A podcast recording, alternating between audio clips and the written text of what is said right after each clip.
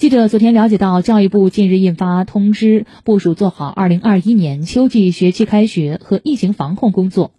通知明确，要精准安排错区域、错层次、错时、错峰开学返校，坚持一地一策、一校一案，分类明确不同风险地区开学要求。中高风险地区学校暂缓开学，有中高风险地区旅居史的师生暂缓返校，